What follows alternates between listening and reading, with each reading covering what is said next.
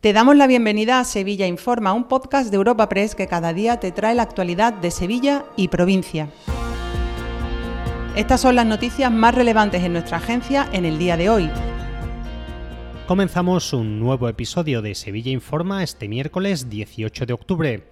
La actualidad se centra hoy en la reunión celebrada entre el alcalde hispalense José Luis Sanz y el presidente de la Junta, Juanma Moreno. Los mandatarios han hablado de la demandada ley de capitalidad de Sevilla. Sanz y Moreno han acordado convocar en noviembre o diciembre una nueva reunión de la mesa creada por las instituciones para abordar esta ley. La primera reunión de la mesa, en enero, concluyó con la decisión de pedir un dictamen a la universidad sobre la viabilidad jurídica de esta ley de capitalidad. Eso sí, en esta reunión ha pesado la idea de que dicha regulación debe respetar los equilibrios territoriales y contar con aportaciones del Estado. Escuchamos al presidente andaluz, Juanma Moreno. Sea una ley que verdaderamente sea eficiente y que evidentemente sea equilibrada con el resto del territorio andaluz. ¿no? Esas son las cosas que tenemos que ver. Y después algo muy importante, eh, la participación del Estado. O sea, que es que no puede haber ley de capitalidad si el Estado no pone los recursos que tiene que poner. Sino, sin eso es inviable esa ley. Porque si el Estado se desentiende de Sevilla, como estamos viendo con la S40 o, lo estamos viendo en tantas y tantas cosas, pues, evidentemente va a ser muy complicado. También en el plano municipal vuelven las controversias sobre la fábrica de vidrios en la Macarena. Los vecinos han convocado una protesta para esta tarde en contra del nuevo muro levantado entre la avenida de Miraflores y la antigua planta fabril. La obra deriva de la urbanización de los aledaños del antiguo recinto para construir bloques de pisos.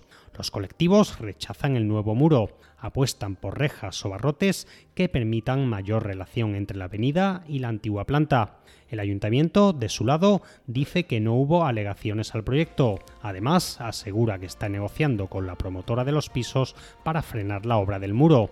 Así lo ha dicho el edil de urbanismo, Juan de la Rosa. En conversaciones con la Junta de Compensación de la fábrica de vidrio para que frene las obras del muro y está estudiando fórmulas para que la Comisión de Patrimonio proponga una nueva solución y reconduzca la existente. Ya nos hemos reunido con los vecinos y les hemos trasladado nuestra sensibilidad ante este asunto. Cuando se ha demolido el muro antiguo, el cual la Comisión pedía que fuese idéntico al anterior, se ha percibido una estampa inédita de la visión de la fábrica de vidrio desde la avenida de Miraflores. En el capítulo de sucesos, la Policía Nacional ha detenido a tres personas en Sevilla Capital por robos a mediante la técnica del mataleón. Además, la Guardia Civil ha investigado a 30 personas en el ámbito de la provincia tras decomisar 400 litros de aceite con etiquetado falso y más de 90 toneladas de aceitunas que habían sido robadas. Rosa Reina es portavoz de la Guardia Civil. De Sevilla han llevado a cabo un centenar de inspecciones en almazaras y puntos de venta de aceite de 28 localidades sevillanas, donde se investiga a 30 personas por robo, falsedad documental y estafa.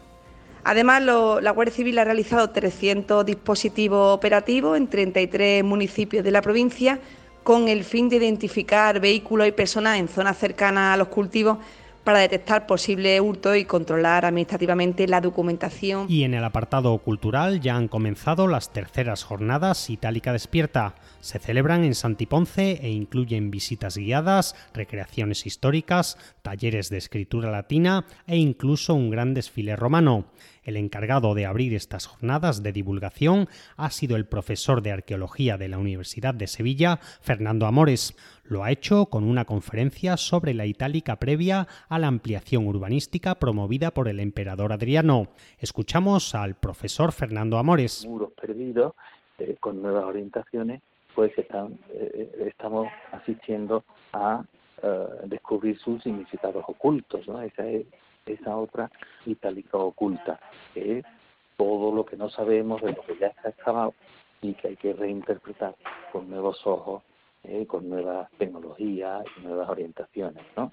Entonces, la idea es esa, dar una especie de panorama que tiene un, un, elemento de... Dos apuntes antes del cierre. La audiencia ha condenado a casi cinco años de cárcel al acusado del crimen de las chabolas de camas y ya está abierto el plazo de renovación de las casetas de feria. Te recordamos que puedes suscribirte y descubrir el resto de episodios de este podcast en nuestra web entrando en europapress.es barra podcast o a través de las principales plataformas de podcasting.